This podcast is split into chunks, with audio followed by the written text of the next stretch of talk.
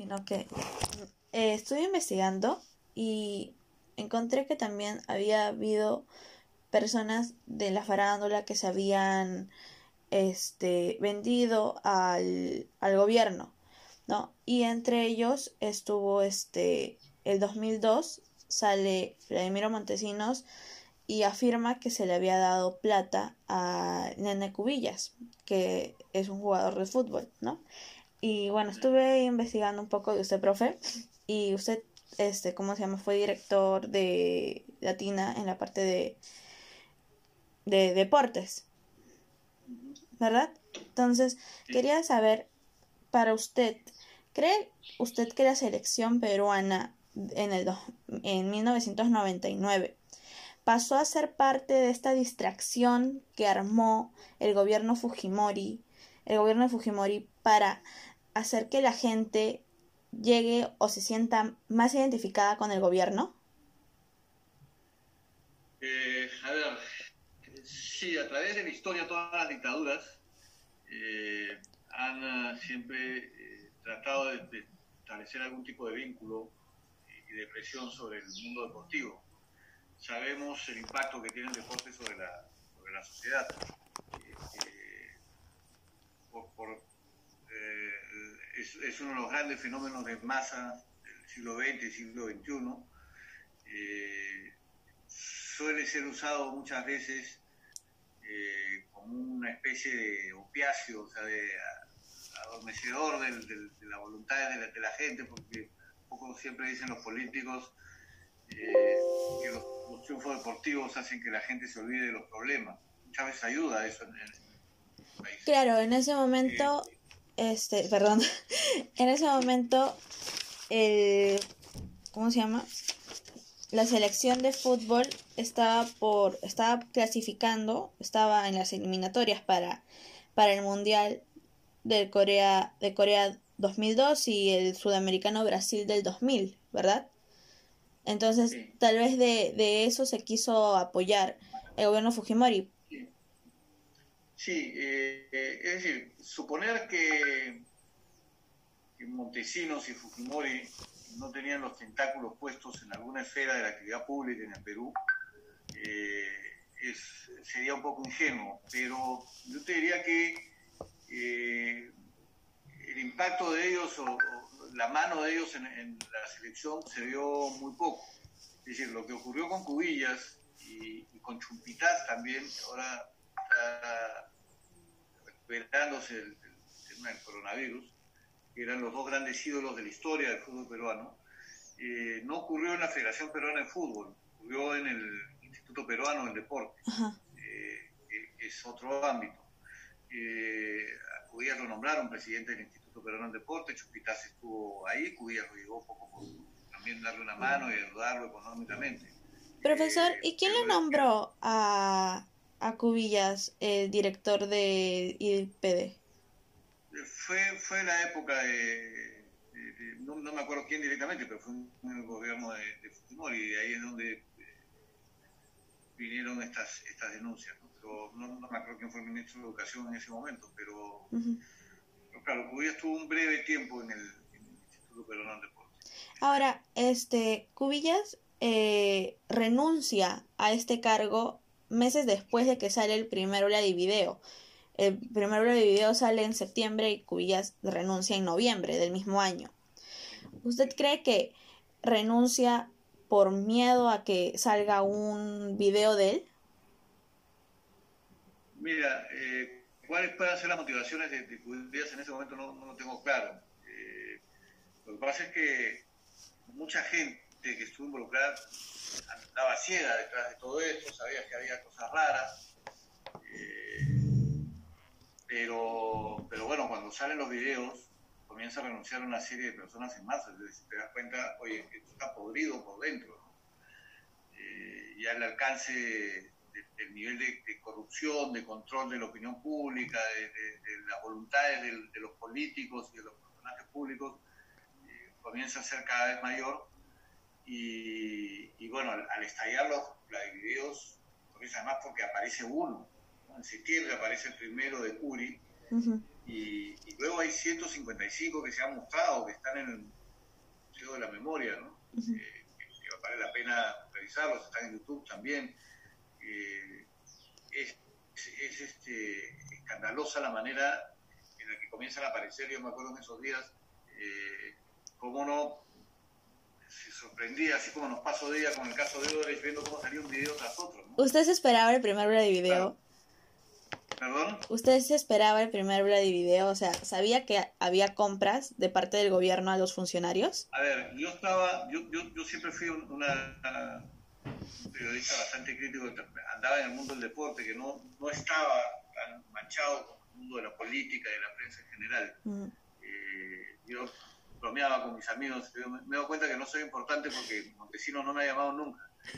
Eh, salía todo el mundo, había estado en la salita del signo. Eh, yo felizmente estuve, puedo, decir con total transparencia que estuve siempre al margen y además siempre fui crítico a, esa, a, esa, a ese gobierno. Por lo tanto, eh, no me sorprendía eh, que sabía los niveles de corrupción, lo que pasa es que no sabías a qué nivel alcanzaba esto, qué nivel de descaro podía haber, sentarte, darte maletines con dinero, o sea, ni en la mejor película sobre la mafia se te podía ocurrir que las cosas funcionaban así.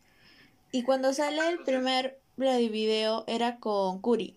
Este era más que un tema de... Alberto Curi.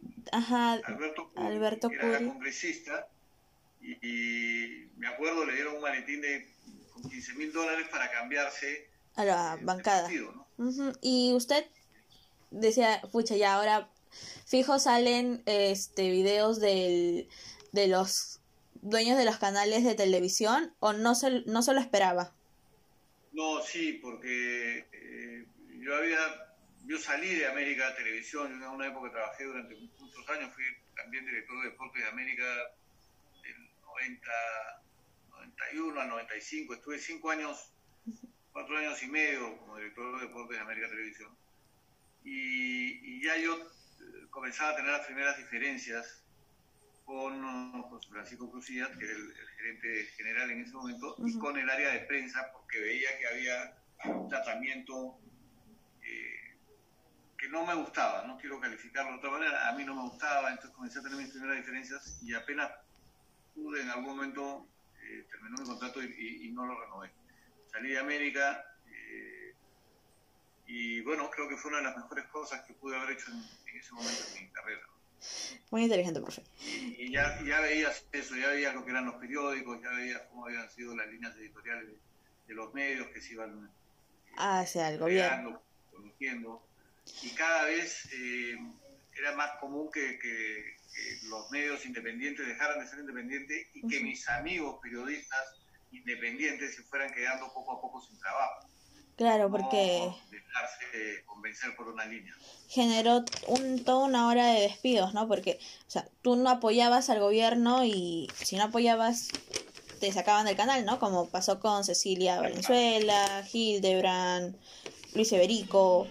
Y este, profe, ¿y usted veía estos diarios chichas que lo único que hacían eran difamar a los opositores del, del gobierno? ¿Se imaginaba que podían estar comprados. Sí, sí, sí. Eh, o sea, en ese momento era evidente, eh, sabías que en los canales de televisión se movían algún tipo de intereses, pero en la prensa chicha era evidente que había un manejo político de ellos y que, estaban orientados a, tener determinados este, resultados, a hacer campañas de, de desprestigio, era, era demasiado evidente demasiado uno, se da cuenta. Como me pasa también ahora, que yo siento que hay eh, muchas cosas que no son de todo transparentes en, el manejo de, los medios en este momento.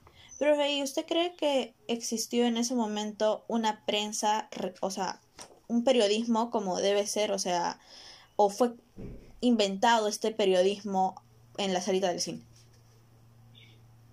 Perdón, no, te entendí la, la, última parte de la pregunta. Si fue un periodismo ¿Existió un periodismo? Ah, ¿Existió un periodismo en esa época o fue inventado por la salita del cine? No, eh, la, gran mayoría del periodismo eh, no tenía voz propia. Decía lo que le dictaban desde el cine.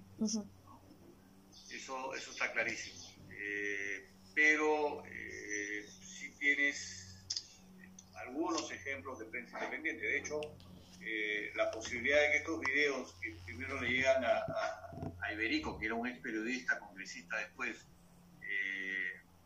y que los pueda publicar en un medio de comunicación, como Canal N, que después Canal N se compre la batalla contra de, la corrupción, eh, te da la respuesta. O sea, hay periodismo, había todavía un periodismo eh, independiente con, otro tipo de intereses.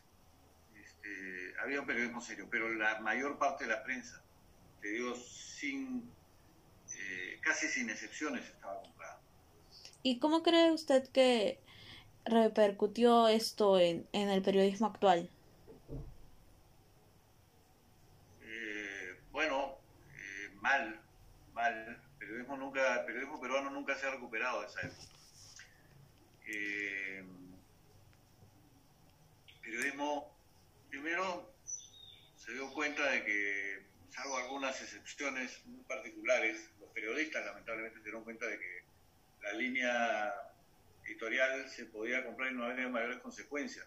Así los periodistas eh, parados en, en falso concepto de libertad de expresión, eh, dicen lo, que les viene en gana, lo que los intereses detrás de ellos les, marcan, y, no hay consecuencias para ellos casi. Eh, no pierden el trabajo, se reciclan. Yo veo muchos periodistas que en ese momento formaron parte de campañas de orquestales desde el cine que hoy están en medios de comunicación y son poderosos. Por ejemplo, Nicolás Lucar.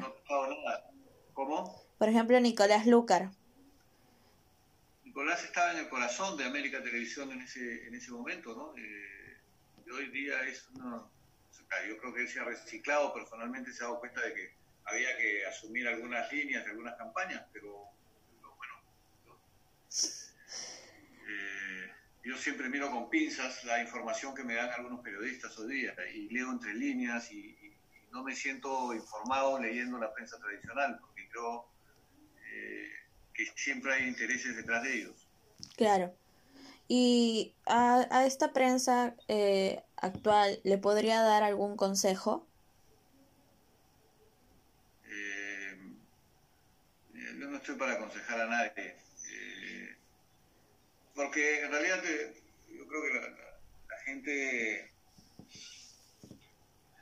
tiene propia línea de conducta y, no escucha consejos, no los cambias. Eh, a los periodistas jóvenes yo les puedo decir que el principal activo que puede tener un periodista no es cuánto te van a dar por, una línea, qué beneficios, qué, prebendas te pueden dar, sino tu línea ética. Eh, yo siempre he sostenido y cada vez con, más eh, pasión y más firmeza que los valores son fundamentales para hacer las cosas correctamente, eh, pero correctamente para el, beneficio propio también. O sea, ser, ético eh, te puede quitar un trabajo. De hecho, yo he tenido que renunciar a más de uno eh, temas de expresiones que no estaban bien. pero, pero al final tienes una, una recompensa, porque pensar bien éticamente, moralmente, te lleva a actuar correctamente y actuar correctamente trae siempre eh, un beneficio. Además es un compromiso que nosotros tenemos con la sociedad y con, eh, y con nuestra propia profesión. Es decir, el periodismo tiene que ser eh, un, periodismo comprometido con, valores. no puede defender no, puede defender intereses, no puede tener beneficios por, por opinión. Claro, es una actividad profesional, tienes que, ganar dinero y hacerlo bien, pero ganar dinero por aquello que te están contratando. Si, quieres, si quieres ser vocero de alguien, deja el periodismo y conviértete en un periodista corporativo, un comunicador corporativo. Pero el periodismo, licencia, requiere, porque del otro lado la gente está esperando que tú le cuentes la verdad que tú seas objetivo, que tú le informes. Y cuando tú dejas de hacer eso para defender determinados intereses, estás engañando a tus seguidores, eh, consumidores, por decirlo en términos generales. Y, ahí es donde tú pierdes un poquito de, futuro. No se hace eh, un país. Además, el país hoy día requiere este, eh, este espíritu crítico de los, de los periodistas. Crítico y honesto, transparente. Más que dar un consejo, yo creo que esa es la línea que uno tiene que, que tener en la vida. Profe, también estuve eh, viendo unos videos y me encontré con uno de este youtuber, no sé si lo conoce, Henry Spencer. Sí. Ya, había un video de él eh, que pregunta en, en, la calle sobre los Vladivideos. Y, la mayoría de, los chicos que preguntó no, no, no le supieron contestar. Incluso uno le preguntó por Vladimiro Montesinos y creo y dijo que eh, había sido un presidente y que sí había hecho las cosas bien, algo así. Entonces nos damos cuenta con ese video de que muchos jóvenes están en otras con este tema. ¿Qué opina de que los jóvenes desconozcan de estos hechos? Porque por lo general en los colegios mucho al gobierno de Fujimori no se llega porque comienzan, ¿no? Desde, desde el primer gobierno, la historia y así. Entonces los últimos gobiernos como que no se toman mucho en cuenta. ¿Qué opina de eso? Eh, a ver, es verdad. Eh, no nos olvidemos que Fujimori eh, interviene en todo, incluso en la educación. Parte de la educación de los peruanos fue intervenida por Fujimori. Y entonces hay muchas cosas de esa currícula escolar que, que no, se, que no se incluyen o que se cuentan mal que no se han transformado de todo. Cuesta trabajo transformar tantos años de, corrupción, de, manipulación de, las cabezas, las mentes de los peruanos. Eh, pero hay otras explicaciones también. Hay, hay explicaciones donde eh, un poco eh, la, juventud de hoy tiene saberes más específicos, sabe mucho de algunas cosas, porque tiene acceso a mucha información y estas cosas generales dejan de ser interesantes para, para los jóvenes. Eh, la historia tiene que ser interesante y tenemos que contarla de manera interesante eh, para que la gente tenga la información. Nadie está obligado a... Yo sí creo que enriquece más a la persona tener información, tener conocimiento y que mientras más cosas sepas, mejor te va a ir en la vida. Eh, pero nadie está obligado a, a saber estas cosas. y hay una tercera cosa, hay, tres o cuatro cosas más perdón, o sea, dos, dos, cosas más que yo te diría. Eh, es normal que los jóvenes no sepan de algo que ocurrió antes de que naciera. Eh, tengo una hija nacida en el 2004, un hijo nacido en el 98. Eh, no tiene ni la menor idea de lo que fue el terrorismo, ni la menor idea de lo que fue Montesinos. En mi casa se habla, yo hablo mucho con mis hijos de estos temas. Deben de tener información probablemente sobre el promedio, pero no lo has vivido. Como yo no viví cuando me hablaban de Odría y me hablaban de, los gobiernos, yo viví desde el gobierno militar de Velasco eh, y, antes de eso no, no, lo, no lo tenía. Estaba informado porque me lo contaban en mi casa, una casa muy política, ¿no? Mucha preocupación por la vida del Perú. Eh, pero es normal, normal que si tú estás en otra generación no lo tengas, eh, tus experiencias y no sepas cómo haya sido la vida porque no lo has experimentado. Y una más es que eh, es verdad que no está ni bien ni mal, es simplemente una realidad. Los jóvenes hoy día consumen información mucho más breve. Me pasa a mí con, las clases con ustedes. Yo pienso en mandarlos a leer un libro de 200 páginas, yo acá se acaba, se acaba la carrera universitaria y todavía no he terminado el libro. Este, tengo que tratar de darles información mucho más precisa, donde los conceptos finales estén más claros porque difícilmente alguien se va a interesar en leer una cosa así. Entonces, eh, la manera de comunicar tiene que cambiar. La manera de comunicar tiene que ser más precisa. Y, yo creo que, eh, a, riesgo de dejar de explicar algunas cosas con más detalle, pero creo también que quienes cuentan la historia no están adaptándose a la nueva manera de consumir la historia. Quieren que la gente siga viviendo de la manera en la que yo viví. Es decir, eh, yo también, yo una vez fui joven, tenía unos abuelos y unos padres que querían que yo viviera la vida como ellos. Y, yo decía, no, la vida no es como la tuya, es como la mía. bacán todo lo que tú me quieres enseñar, lo aprendo, lo respeto, lo quiero mucho, porque yo vengo de una familia muy unida, donde nos queríamos y nos respetábamos todos, pero era mi vida, era mi momento en la vida, era, eh, perdóname, no tanto la, la cámara, este, era mi, eran mis decisiones. Lo mismo les pasa a ustedes. Ustedes son los jóvenes de hoy y no pueden vivir con, eh, con la manera de hacer las cosas de nosotros. Esa es eh, otra de las explicaciones de por qué eh, a los jóvenes no, no les ha interesado este tema. Ah, ya. Este, yo mira, me jalaba los pelos en una época, ya no puedo decir, no, no puede ser esto. Pero entonces, ahora que se va a cumplir ya 20 años, se cumpliría este, este año, ¿verdad? De los videos. Sería interesante que algún medio haga un algo especial, pero dirigido a, al público de ahora, ¿verdad? Mira, que es una buena, es una buena idea. Eh, yo te todavía, pongo un reto para, para que la converses con tus compañeros. Eh, ¿Por qué un medio tradicional, bueno, son los que tienen más alcance y todo, pero quizá esté en manos de los jóvenes contarlo, en el lenguaje de los jóvenes, pero contarlo. Lo que tú has hecho que es investigar, buscar información, preguntar cómo es esto, interpretarlo. De repente este es el momento de que, la gente joven cuente a los jóvenes cómo fue esta historia que todos necesitamos conocer.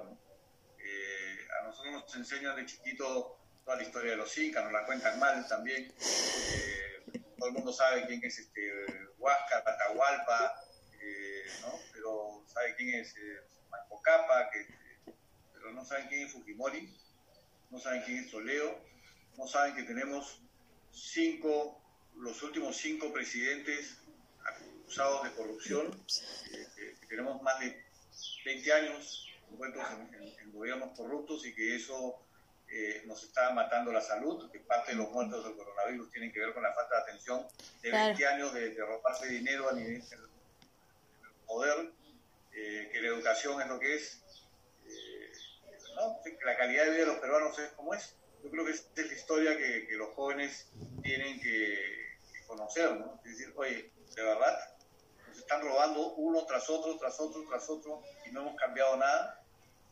Este es el Perú que queremos vivir. Yo siempre les digo en clase, cambien. Este ustedes son la primera generación del cambio, están estudiando la universidad digitalmente, eh, a distancia. Este es el momento. Entonces yo creo que me, extendí un poco con la, con la sugerencia que hacía, pero te paso la pelota para que conversen con los chicos y, eso sea, ¿no? Quizá la historia tiene que ser contada por los jóvenes. Buena idea, profe. Bueno, profe, me gustó mucho la entrevista, la verdad. Me ha dado bastantes datos interesantes. Espero